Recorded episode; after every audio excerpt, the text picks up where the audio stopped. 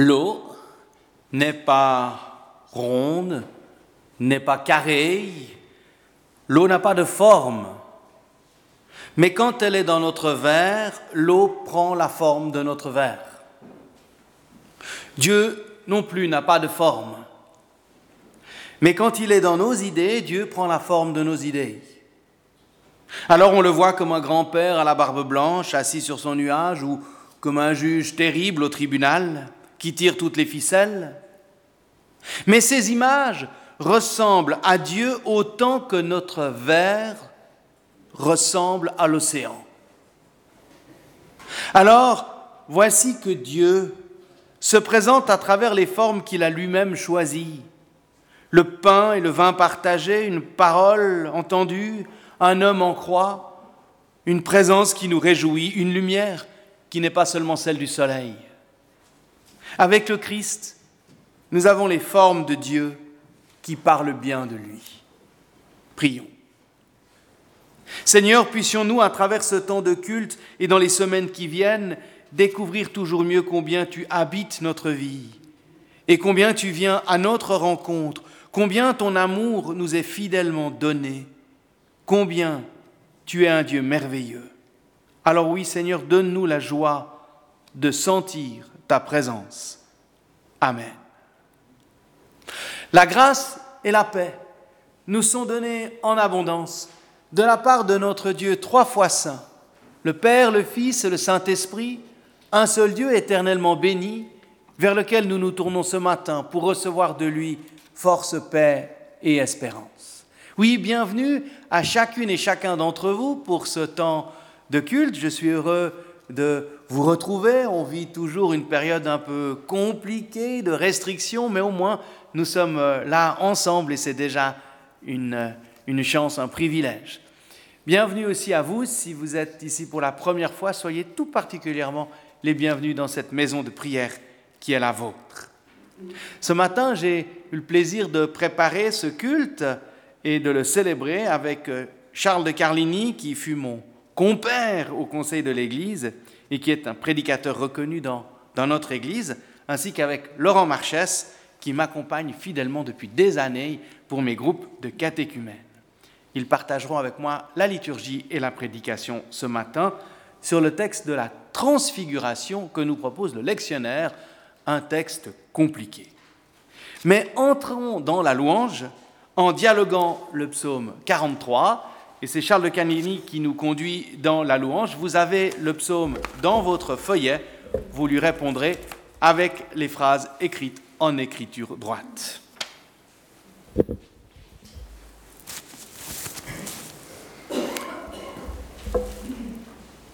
Dieu, rends-moi justice et plaide ma cause.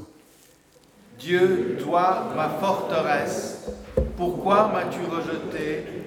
Pourquoi m'en aller lugubre et pressé par l'ennemi? Envoie ta lumière et ta vérité. Elles me guideront. Elles me feront parvenir à ta montagne sainte et à tes demeures. Je parviendrai à l'autel de Dieu, au Dieu qui me fait danser de joie, et je te célébrerai sur la lyre, Dieu, mon Dieu. Pourquoi te replier, mon âme? Pourquoi gémir sur moi?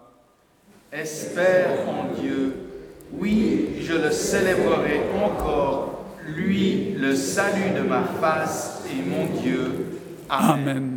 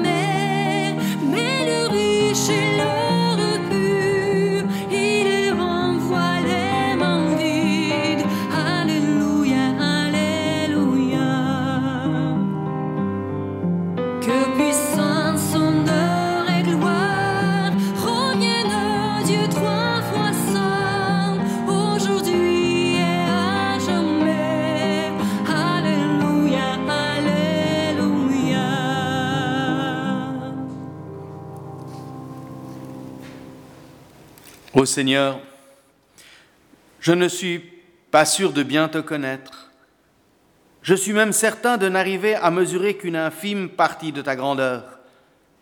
Mais je sens que le plus important, ce n'est pas tant de te connaître, de tout comprendre, d'avoir les réponses à tous les pourquoi, mais bel et bien de se savoir aimer par toi. Tout le reste finalement n'est que détail. Non, tu n'es pas un Dieu lointain, distant, indifférent, un Dieu là-haut, perdu dans les nuages ou dans notre imagination, mais tu es un Dieu proche, tout proche de nous.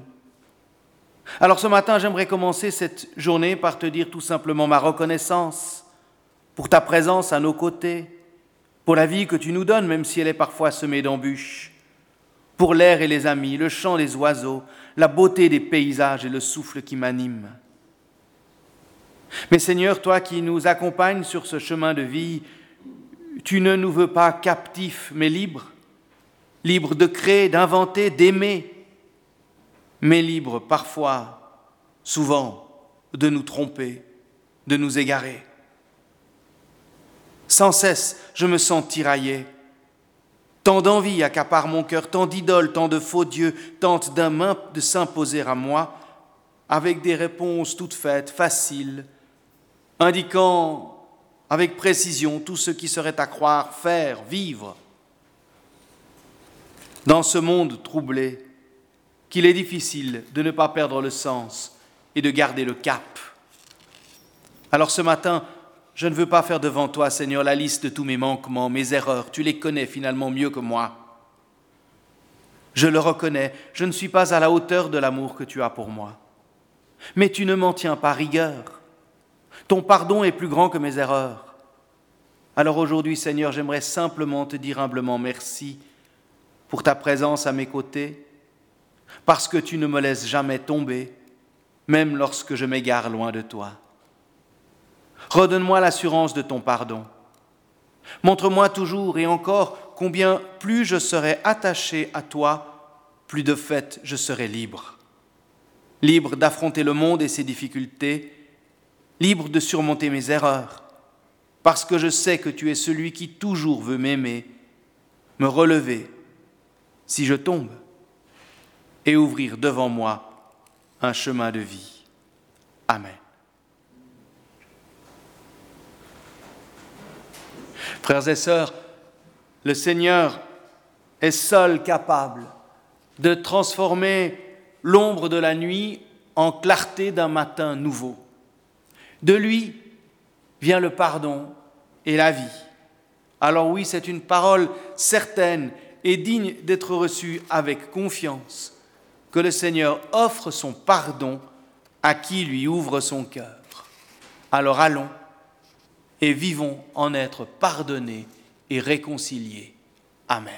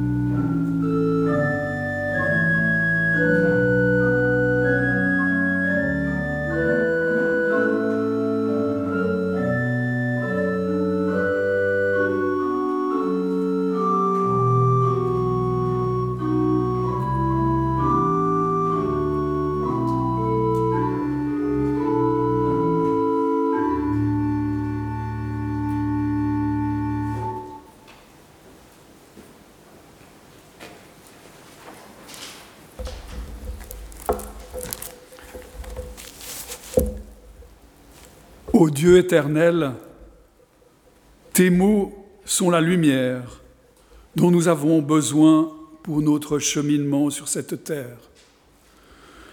Parle-nous ce matin et ouvre nos esprits à ta sagesse. Au milieu de notre confusion et de notre vie chaotique, tu demeures constamment à nos côtés. Ouvre-nous à ton message de paix, d'amour, de compassion qui se retrouve dans les Écritures et aide-nous à témoigner de ce message tous les jours de notre vie. Nous te le demandons au nom de Jésus-Christ notre Seigneur. Amen.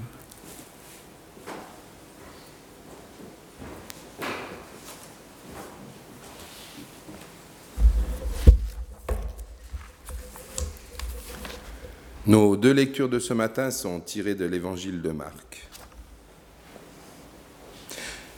Jésus prend avec lui Pierre, Jacques et Jean et les emmène seuls à l'écart sur une haute montagne. Il fut transfiguré devant eux et ses vêtements devinrent éblouissants, si blancs qu'aucun foulon sur terre ne saurait blanchir ainsi. Élie leur apparut avec Moïse. Il s'entretenait avec Jésus. Intervenant, Pierre dit à Jésus, Rabbi, il est bon que nous soyons ici. Dressons trois tentes, une pour toi, une pour Moïse et une pour Élie.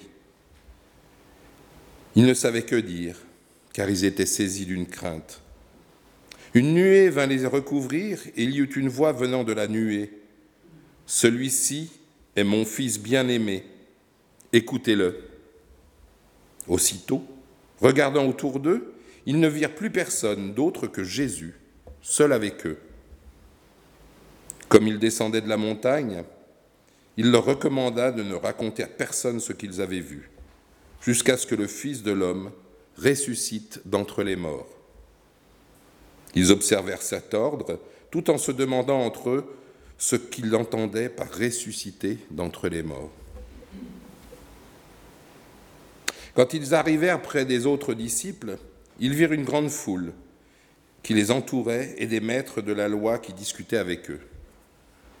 Dès que les gens virent Jésus, ils furent tous très surpris et ils accoururent pour le saluer. Jésus demanda à ses disciples, De quoi discutez-vous avec eux? Un homme dans la foule lui répondit, Maître, je t'ai amené mon fils, car il est tourmenté par un esprit mauvais qui l'empêche de parler. L'esprit le saisit n'importe où. Il le jette à terre. L'enfant a de l'écume à la bouche et grince des dents. Son corps devient raide. J'ai demandé à tes disciples de chasser cet esprit, mais ils ne l'ont pas pu. Jésus leur déclara, Jean cent fois que vous êtes, combien de temps encore devrais-je rester avec vous? Combien de temps encore devrais-je vous supporter? Apportez-moi l'enfant. On le lui amena donc. Dès que l'esprit vit Jésus, il secoua rudement l'enfant. Celui-ci tomba à terre. Il se roulait et avait de l'écume à la bouche. Jésus demanda au Père, Depuis combien de temps cela lui arrive-t-il? Et le Père répondit, Depuis sa petite enfance. Et souvent l'Esprit l'a poussé dans le feu ou dans l'eau pour le faire mourir. Mais aie pitié de nous et viens à notre secours, si tu peux. Jésus répliqua, Si tu peux, dis-tu, mais tout est possible à celui qui croit.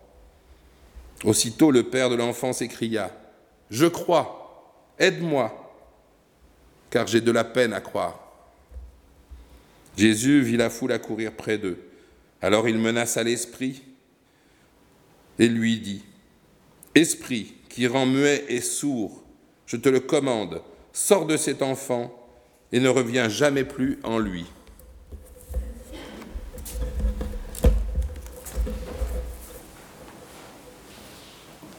Prends le micro Je sais. Ouais. À moins que j'arrive à vous parler sans micro, je ne sais pas si vous Parce qu'il va falloir que je change un peu les, les diapositives. Mais peut-être c'est mieux avec le micro, peut-être c'est mieux. Marc est un évangéliste extraordinaire. Il nous raconte une histoire qui nous fait vibrer, une histoire qui, qui est vraiment... Euh, enfin, sa, sa, faconde est vraiment tellement extraordinaire. C'est l'évangéliste narrateur par excellence. Et Raphaël, qui a peint ce tableau, pour moi, nous raconte aussi une histoire dans ce tableau et il nous raconte vraiment tout ce que Marc vient de nous dire. Raphaël a peint ce tableau en 1518, entre 1518 et 1520, et malheureusement en 1520, Raphaël meurt, ce sera donc sa dernière œuvre, c'est la dernière chose que Raphaël a peinte. Il a peint ce tableau sur commande de Jules de Médicis, qui était archevêque de Narbonne pour la cathédrale de Narbonne. Mais ce tableau n'a pas été mis à Narbonne, il est reparti après, lorsque Jules de Médicis est devenu Clément VII, il a fait mettre ce tableau dans une église de Rome.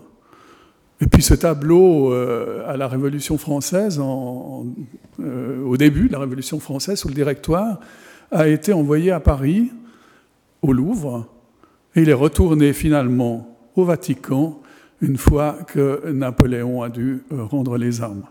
Et il se trouve maintenant à la Pinacothèque du Vatican.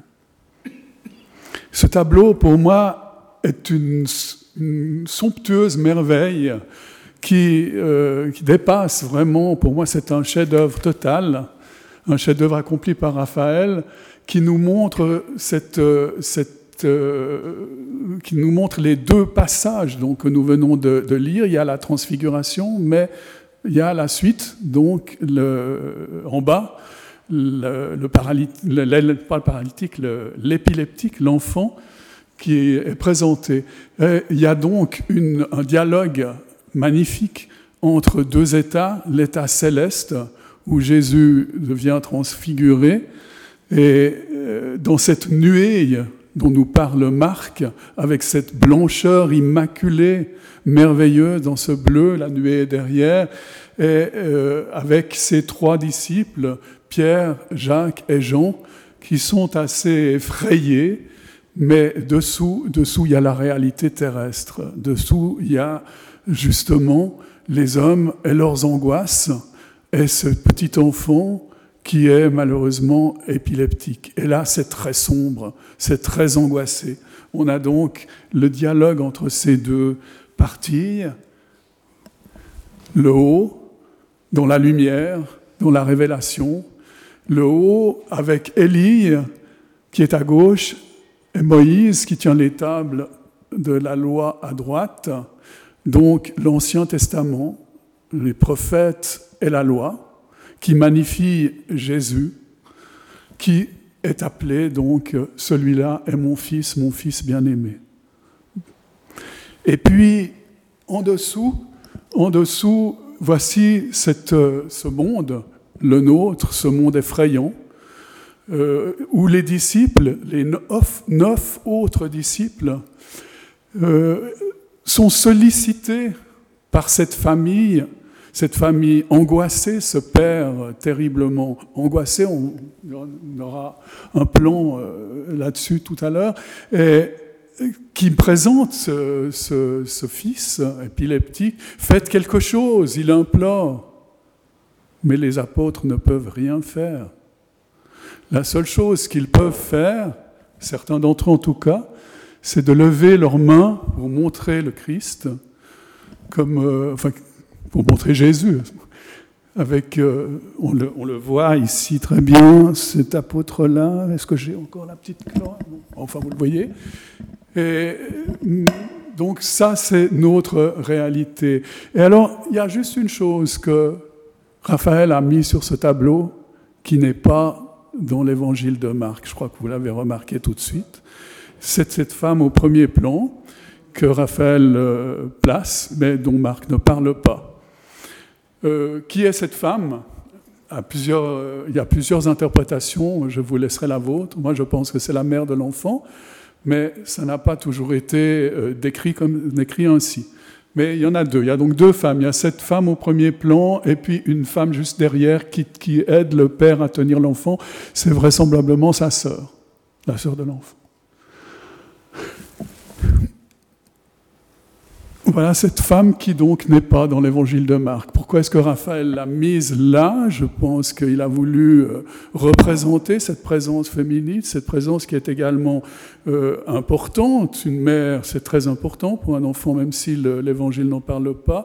Et cette mère moi, je pense que c'est donc cette mère, une mère, la mère de l'enfant, elle le montre, elle le désigne, vous voyez, avec sa main comme ceci là derrière, elle désigne son, enfant possédé. Et nous voyons donc à droite le père. Le père, lui, est terriblement angoissé. Regardez cette figure du père qui est, qui, craint, qui est véritablement, c'est pas la même angoisse que celle de l'enfant. L'enfant, il a une angoisse physique. Le père, il a une angoisse morale. Et, ça représente vraiment parfois l'état dans lequel nous nous trouvons. Puis les disciples, alors si vous les comptez, vous verrez bien qu'ils sont au nombre de neuf. Enfin, ceux qui ont accompagné Jésus. Alors, c'est difficile de dire, j'ai rien trouvé, mais euh, je pense que Jean est à droite, Pierre au centre et Jacques à gauche. Et puis, Jésus en pleine gloire, Jésus qui va, leur dire jusqu'à ce que je ressuscite. Les disciples ne vont pas comprendre, mais Raphaël nous le montre ici vraiment. Il disait c'est déjà pratiquement un Christ en croix, mais c'est un Christ ressuscité. Je vais revenir un peu en arrière, si j'y arrive. Voilà.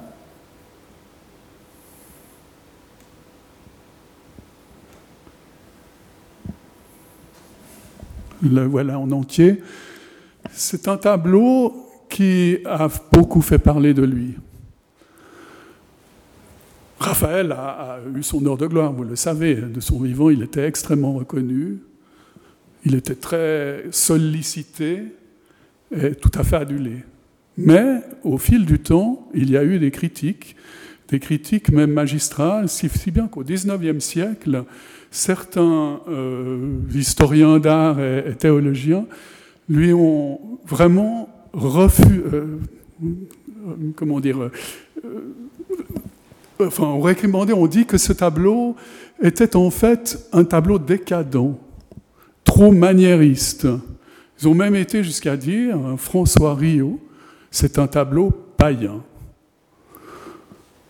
C'est lourd, c'est dur.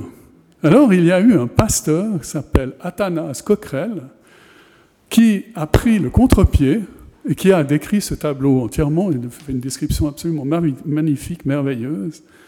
Et bien au contraire, Athanas Coquerel a dit c'est un tableau protestant. Alors, c'est un tableau protestant, pourquoi? Pour, pour nous peut-être? On y voit vraiment sola gratia, seule la grâce et puis sola fides aussi, et puis peut-être aussi sola scriptura, puisqu'on décrit si bien les Écritures. Et on sait que Jésus, quand il va descendre de ce mont à bord, va interroger le Père, le Père qui lui dira Je crois, mais je n'y arrive pas. Et puis Jésus va, va sortir l'enfant épileptique de sa maladie il va être interrogé par les disciples, pourquoi est-ce que nous n'avons pas pu nous y parvenir? Et Jésus va dire, parce que seule la prière sauve. Voilà.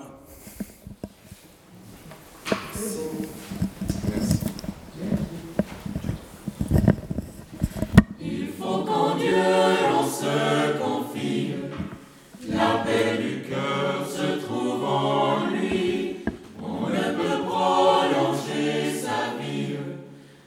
Ses tourments, par ses soucis, mais en réponse à notre foi, à toutes choses Dieu pourvoit.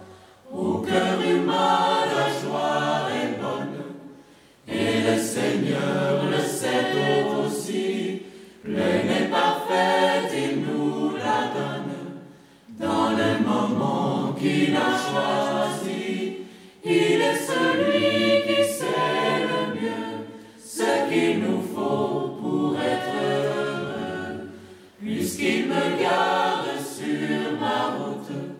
Craindrais-je encore de défaillir Je prie et chante et ne redoute ni le présent ni la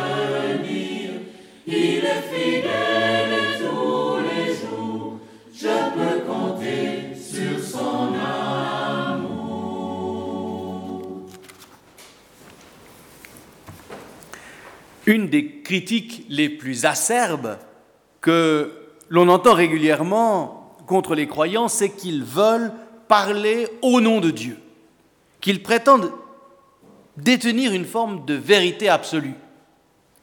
Cette critique, il faut bien reconnaître, n'est pas dénuée de fondement. On en voit en effet de ces croyants qui pensent savoir ce que Dieu pense et qui, au nom de Dieu, veulent imposer leur manière de penser, de vivre, de croire. Les exemples sont hélas légion entre les mollahs, les fondamentalistes, les traditionalistes, les sectaires de tout poids, les gens passent. Il faut absolument s'en méfier.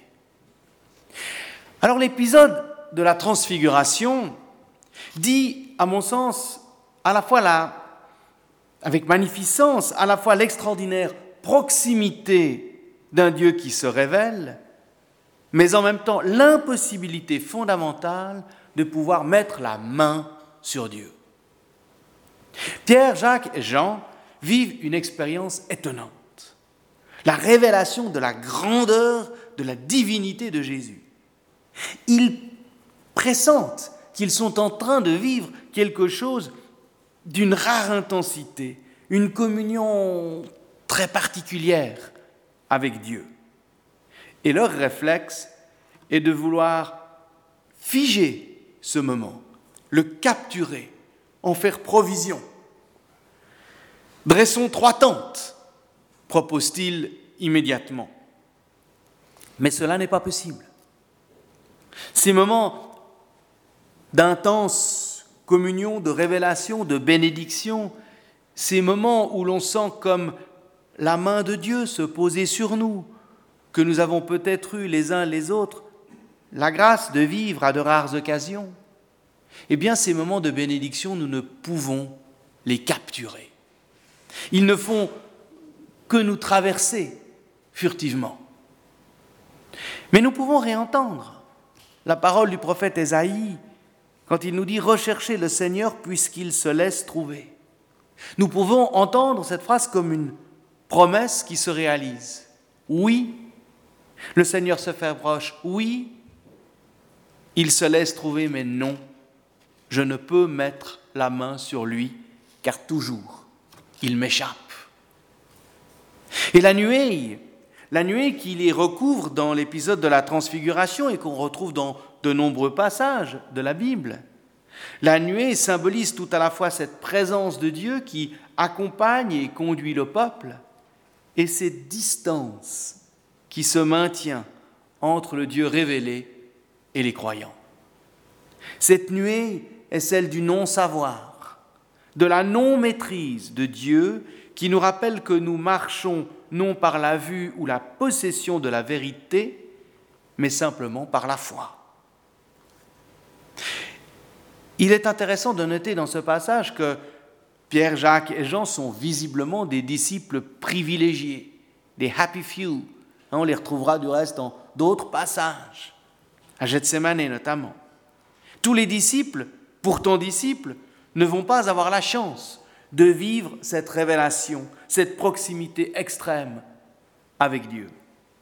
Cela ne fait pas pour autant de Pierre, Jacques et Jean des croyants hors normes, des disciples de première catégorie.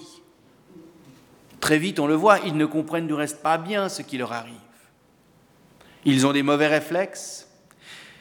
Et cela, comme pour souligner que cela ne leur garantit en rien d'avoir vécu cette expérience, à l'avenir aucun accès privilégié auprès de Dieu, ou une meilleure connaissance, ou la possibilité de parler au nom de Dieu. Il leur est même demandé de ne raconter à personne ce qu'ils viennent de vivre. Cette demande peut surprendre. À mon sens, elle se justifie pour deux raisons. Premièrement, parce que le risque pourrait être grand que ces disciples, en quelque sorte, tirent gloriole de ce qu'ils ont vécu et pavanent, en quelque sorte, comme voilà des, des chrétiens qui ont ce privilège d'avoir vécu quelque chose d'extraordinaire.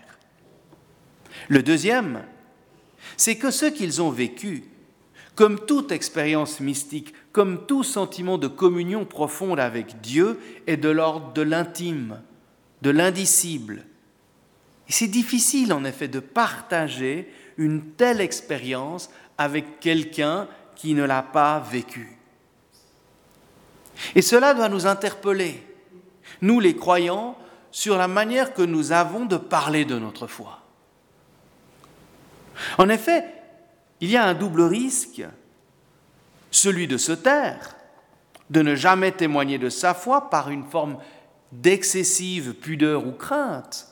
Et j'ai envie de dire que c'est le risque majeur pour nous les protestants genevois.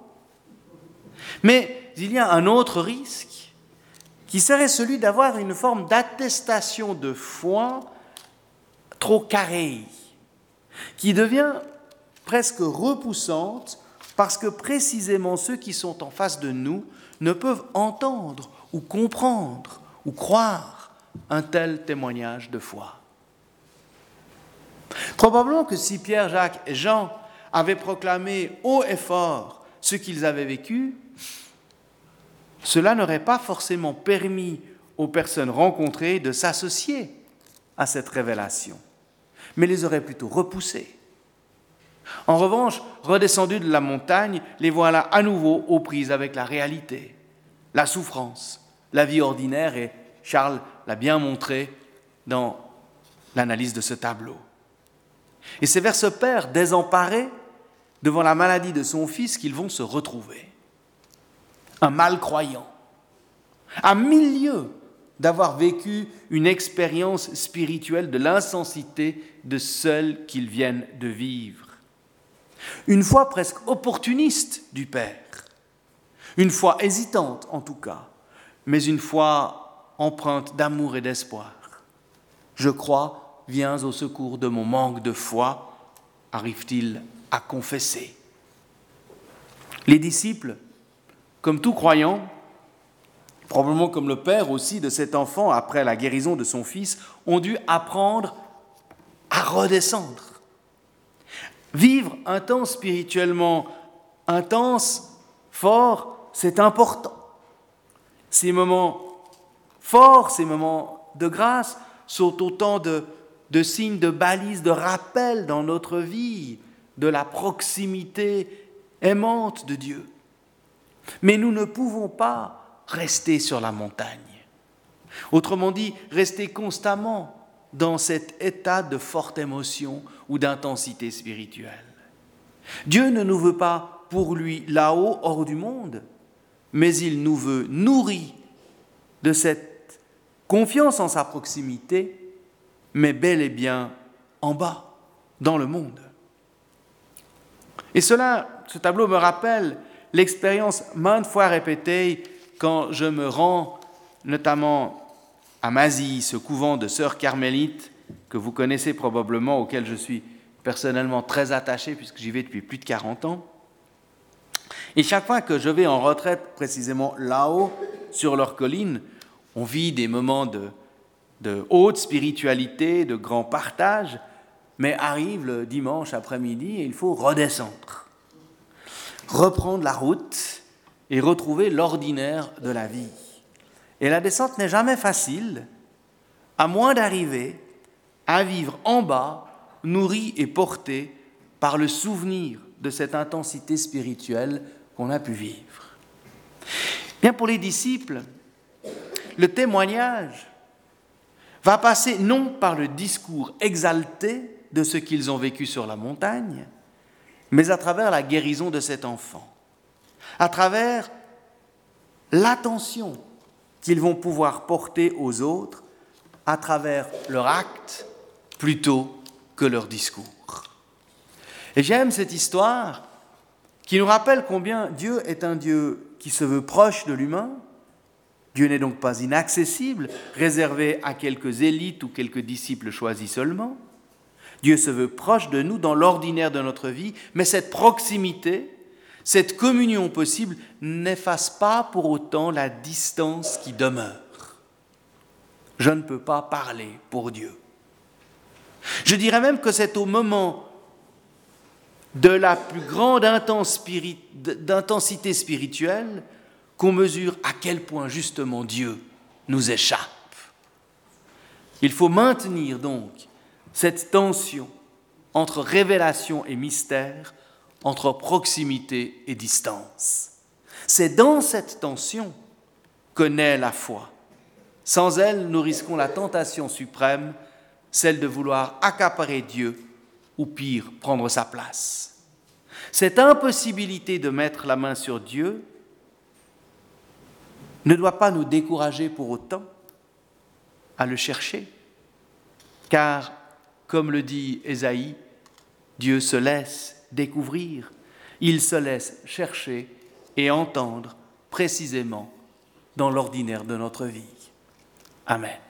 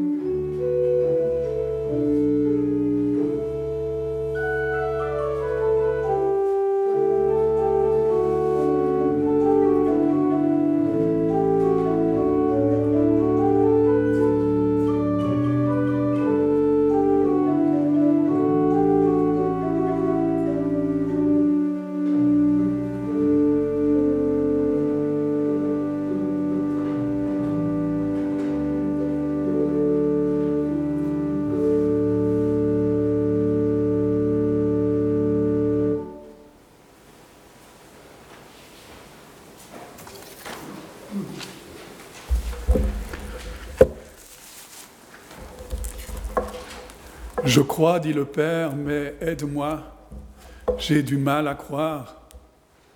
Alors je vous propose une confession de foi que nous dirons ensemble. Cette confession de foi, je la dois, nous la devons à Francine Carillot. Et vous trouvez donc euh, le texte sur vos feuillets. Je crois en Dieu, Père de Jésus-Christ, est notre Père. De lui, je reçois mon nom et l'appelle à être vivant. Je crois en Jésus-Christ, Fils du Père et compagnon de mon humanité. Dans son visage, je reçois tous les visages à aimer. Je crois en l'Esprit Saint, respiration de tendresse entre le Père et le Fils. De lui, je reçois le souffle respirer ma vie jour après jour. Je crois l'Église, corps du Christ, pour le monde, une dans son fondement, plurielle dans ses manifestations. D'elle, je reçois avec mes sœurs et mes frères de baptême l'élan de vivre à la suite du crucifié ressuscité. Amen. Amen.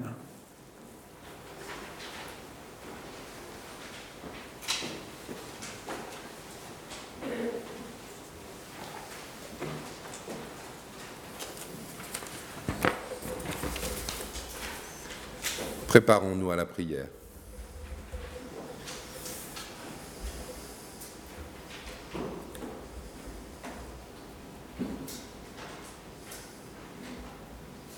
Seigneur, nous pensons devant toi à tous ceux qui souffrent, quelle que soit l'origine de leur souffrance, à ceux qui doivent reconstruire une nouvelle vie après une séparation, un deuil, un échec, une maladie, perte d'emploi.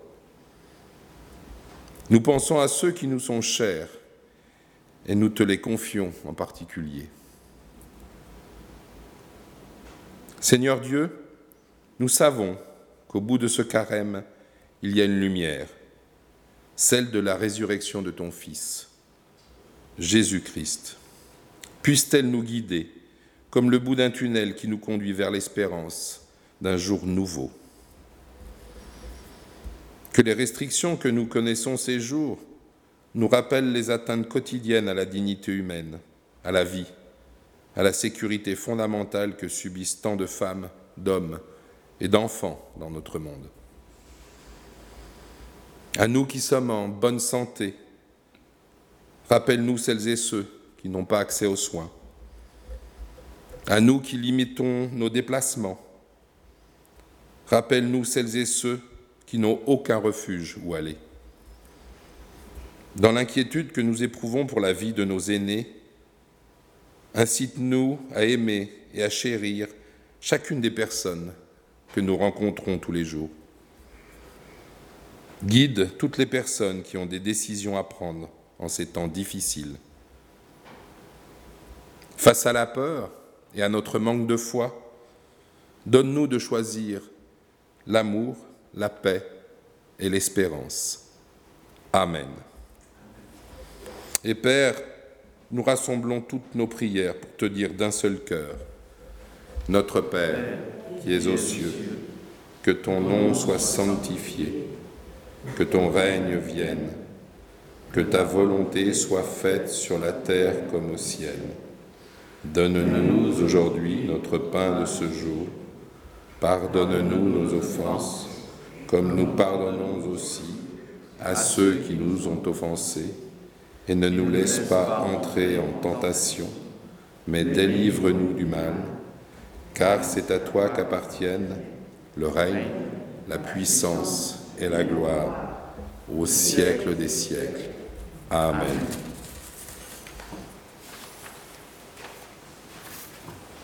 Nous allons bientôt arriver au, au terme de notre célébration. J'aimerais vous faire quelques annonces pour vous dire que dimanche prochain, c'est mon collègue, euh, ma collègue Marie Sénèque qui présidera le culte. Il y aura également un culte aux eaux vives qui sera présidé par Muriel Joie et Michel Chéret. Pour vous dire encore que les dernières annonces du Conseil fédéral ne nous offrent pas encore beaucoup de perspectives de liberté dans nos célébrations, toujours pas de chant, mais bon, s'ils ouvrent les terrasses à la fin du mois de mars, on pourra bientôt reprendre nos après-cultes d'or. Donc on, ça c'est notre prochain objectif, perspective. Voilà. Pour vous dire encore que c'est un plaisir de vous retrouver tous ici. Si jamais vous ne recevez pas les informations concernant la vie de la paroisse Rive Gauche, notre nouvelle paroisse, ainsi fusionner. Vous trouverez sur la table à la sortie la feuille du mois ainsi que le journal de la paroisse. Et en laissant votre adresse mail, vous pouvez aussi, ou votre adresse, les recevoir régulièrement si cela vous intéresse. Il y a également le calendrier de carême qui est préparé par deux œuvres d'entraide, euh, Pain pour le prochain et, Action de carême, qui sont à votre disposition à la sortie. Euh, si vous ne les avez pas reçus ou si vous n'en avez pas, euh, prenez-en. C'est toujours intéressant pour, comme ça, cheminer jusqu'à jusqu'à Pâques. Voilà. L'offrande sera recueilli à la sortie dans les corbeilles qui seront à votre disposition. J'aimerais encore évidemment remercier beaucoup mes compères d'aujourd'hui, Charles et Laurent, Didier aussi, à l'orgue, Souyoun, l'assistance technique et à la vidéo, Chantal qui a aussi préparé tout ce culte, et Marc Fust qui vous a accueilli à l'entrée. Nous entendons encore un dernier cantique enregistré. Nous n'avons pas la possibilité de chanter, mais au moins j'ai essayé de choisir un chant qui nous donne de l'entrain pour redescendre selon l'idée de ce tableau. Après, nous aurons encore les paroles d'envoi et de bénédiction.